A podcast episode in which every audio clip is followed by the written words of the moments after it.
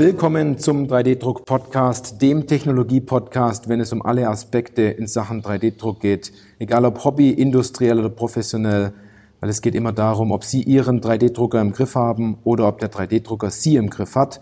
Ich bin Johannes Lutz und ich freue mich auf diese Podcast-Folge, weil es eine Interview-Folge ist. Und wir sitzen hier gerade an dem, einem runden Tisch in dem Konferenzraum beim vierten Additive Manufacturing Forum in Berlin. Neben mir sitzt Herr Fruth von der FIT AG und äh, ich freue mich sehr, Sie heute begrüßen zu dürfen. Herr Fruth, stellen Sie sich doch einmal kurz bitte vor.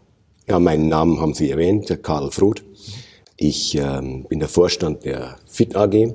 Die FIT AG ist ein Spezialist für additive Fertigung von Bauteilen.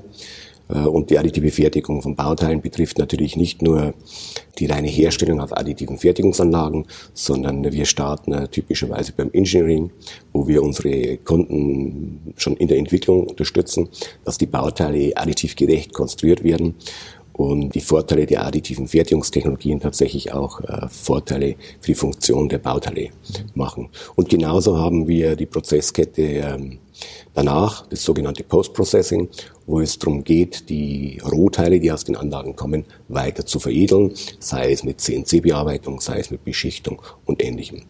Uns gibt es im Prinzip seit 1995.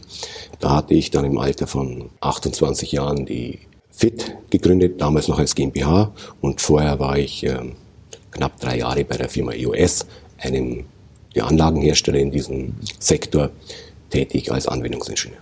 Welche Eindrücke haben Sie bis jetzt vom vierten Additive Manufacturing Forum? Wie hat es Ihnen bis jetzt gefallen? Ja, das Forum ist eine sehr spannende Veranstaltung. Ähm, viele Experten da, also ähm, zum Großteil ähm, Personen, die sich schon seit längerer Zeit mit additiver Fertigung auseinandersetzen, von Materialien, Maschinen bis zur Anwendung hin. Gutes Netzwerk, gute Diskussionen und auch äh, sehr gutes Forum mit guten Vorträgen und mhm. Diskussionen. Wir haben einige unserer Hörerinnen und Hörer befragt, wenn wir die Möglichkeit haben, mit Experten zu sprechen, welche Fragen die stellen würden. Wir haben jetzt sieben Fragen zusammengestellt und äh, die würde ich jetzt einfach kurz mit Ihnen durchgehen. Ja. Also, wie war Ihre erste Berührung mit 3D-Druck und der additiven Fertigung? Wie war das damals bei Ihnen? Ja, das damals ist schon relativ lange her. Meine erste Berührung war irgendwann mal in der Mensa der Uni. Da lagen so Zeitschriften aus. Und da wurde so eine Technologie vorgestellt, die mit einem Laser irgendwelche Bauteile erzeugen konnte. Und das fand ich relativ cool.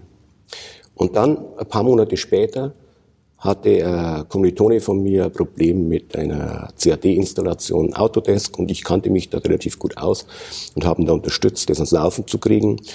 Und über diese Unterstützung kam ich eine Firma ScanLab, die stellt Scansysteme her, wie sie in solchen Anlagen eingesetzt wurden.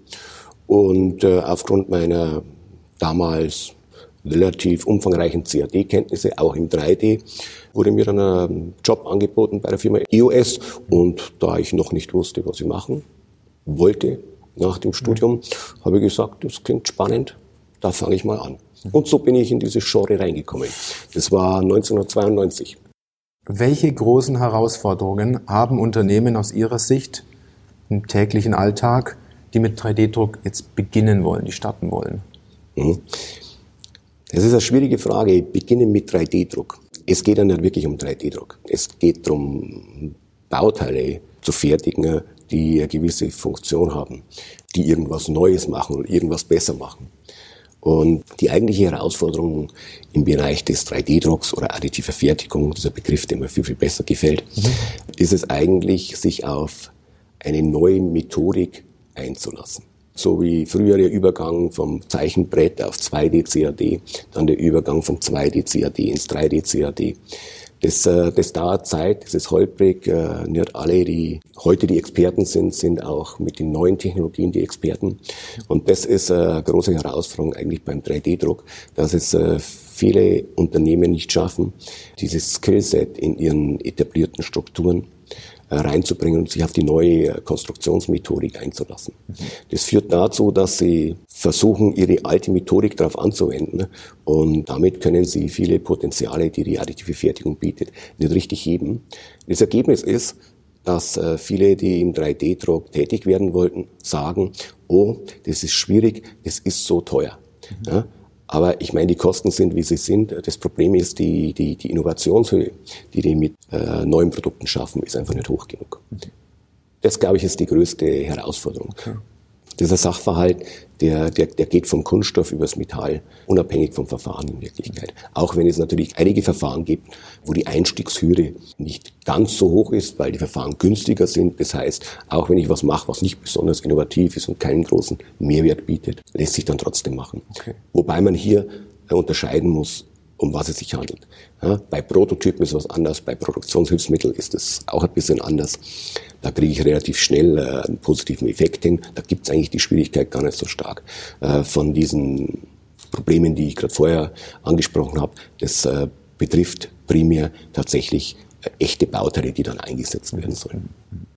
Was wird heute aus Ihrer Sicht immer noch grundsätzlich falsch gemacht, wofür es jedoch bereits eine tolle Lösung in der additiven Fertigung gibt. Knüpft ein bisschen an die Frage zwei an. Mhm. Ja, der grundsätzliche Fehler ist, dass die additive Fertigung von den meisten falsch verstanden wird. Die meinen, das ist jetzt eine Anlage und die stelle ich hin und jetzt kann ich einen Mehrwert erzeugen. Aber in Wirklichkeit ist die additive Fertigung nur ein kleiner Teilschritt in der ganzen Produktentstehung. Und äh, wenn ich die additive Fertigung als Standalone-Element äh, betrachte, ähm, wird es nicht reichen. Das heißt, ich muss, wie vorher schon erwähnt, äh, die ganze Design- und Gestaltungsmethodik ändern. Ich muss das in digitale Prozessketten einbinden und ähnliches. Und jetzt haben wir das Problem, die Person, die sowas im Unternehmen überblickt, das ist nicht irgendein Product Owner oder Produktmanager, das ist der C-Level. Und der C-Level beschäftigt sich nicht in der Art mit diesen Sachen. Das heißt, man hat eigentlich in den Unternehmen nicht die Entscheidungsträger, die das in der Gesamtheit betrachten können. Und deshalb ist es so schwierig, dort wirklich Lösungen zu finden. Also das Problem ist nicht, kaufe ich diese Maschine oder jene Maschine, mache ich so oder mache ich so, sondern man muss das in den Komplettprozess eingebunden sehen. Und ähm, das ist sehr schwierig, weil dazu müssten Unternehmen ihre Organisationsstrukturen, ihre Silos verändern. Und das ist natürlich Veränderung und eigentlich will keiner Veränderung. Ja. Insbesondere nicht, wenn auch so genug Geld verdient wird. Mhm. Ja? Mhm. mhm. Wenn es uns noch zu gut geht. Genau. Ja. Sind wir froh, dass wir jetzt ein bisschen in den Krisenmodus gehen, wirtschaftlich. Dort entstehen eher Notwendigkeiten, mhm. Äh, dass man was wirklich ändert. Vierte Frage. Wie schätzen Sie zukünftige Entwicklungen in der additiven Fertigung ein? Mit einer Unterfrage, denken Sie, es geht um Innovation oder vielmehr um das Bestehende optimal anzuwenden? Hm. Wenn es um die Bauteile geht, geht es um Innovation und eigentlich um radikale Innovation. Es geht nicht um die Substitution von bestehenden Teilen, wo dann die eine der Fertigungstechnologien oder die Fertigungstechnologie ist dann additiv. Es geht wirklich um radikale Innovation, was Neues zu machen. Ja, und da geht es wirklich um, um die neuen Produkte und Produktnutzen. Was dann die AM-Technologien an sich betrifft, dort ähm, ist natürlich momentan äh, sehr viel Dynamik drin. Ist, äh, praktisch wöchentlich werden neue Konzepte zur Herstellung von Bauteilen aufgezeigt und da wird sicher ganz viel wieder verschwinden, aber ich denke, es werden sich ein paar Technologien rauskristallisieren, die ähm, im Prinzip die Kosten mhm. zur Herstellung deutlich reduzieren können. Also das, glaube ich, ist eine ganz spannende Sache, die da auf uns zukommen wird.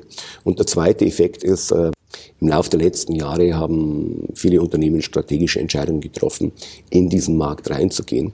Insbesondere betrifft es natürlich auch Materialhersteller, die jetzt beginnen, spezifische Materialien für die additive Fertigung zu entwickeln. Und auch das hilft dann tatsächlich einen Mehrwert in diese Bauteile reinzubringen. Das, glaube ich, sind spannende Sachen, die in den nächsten Jahren okay. ganz wesentlich zu tragen kommen. Okay, okay.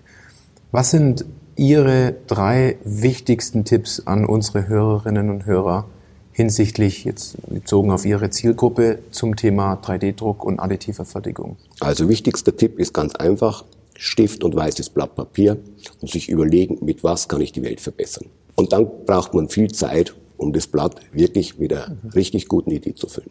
Das wäre der beste Tipp. Vielleicht noch einen zweiten. Nicht versuchen zu glauben, man muss alles selbst machen. Es gibt vielfach Expertise an verschiedenen Stellen. Und wenn ich etwas wirklich richtig gut machen will, äh, ist es ganz wichtig, sich richtig zu vernetzen mit den richtigen Personen, mit dem richtigen Skillset und ein Team zu schaffen, um überhaupt eine echte Innovation zu machen. Also das Netzwerken mit guten Partnern wäre der zweite wichtige Tipp. Dann gehe ich weiter zur sechsten Frage. Besser gesagt, das ist eine sehr persönliche Frage. Beenden Sie doch bitte folgenden Satz. 3D-Druck ist für mich Spiel, Spaß, Spannung und viel Leidenschaft. Okay. Die Antwort hat man so noch nicht, aber das ist super. Ja, letzte Frage. Sehen wir uns nächstes Jahr wieder auf dem fünften Additive Manufacturing Forum? Der Termin ist schon schon stattgegeben worden in dem Fall?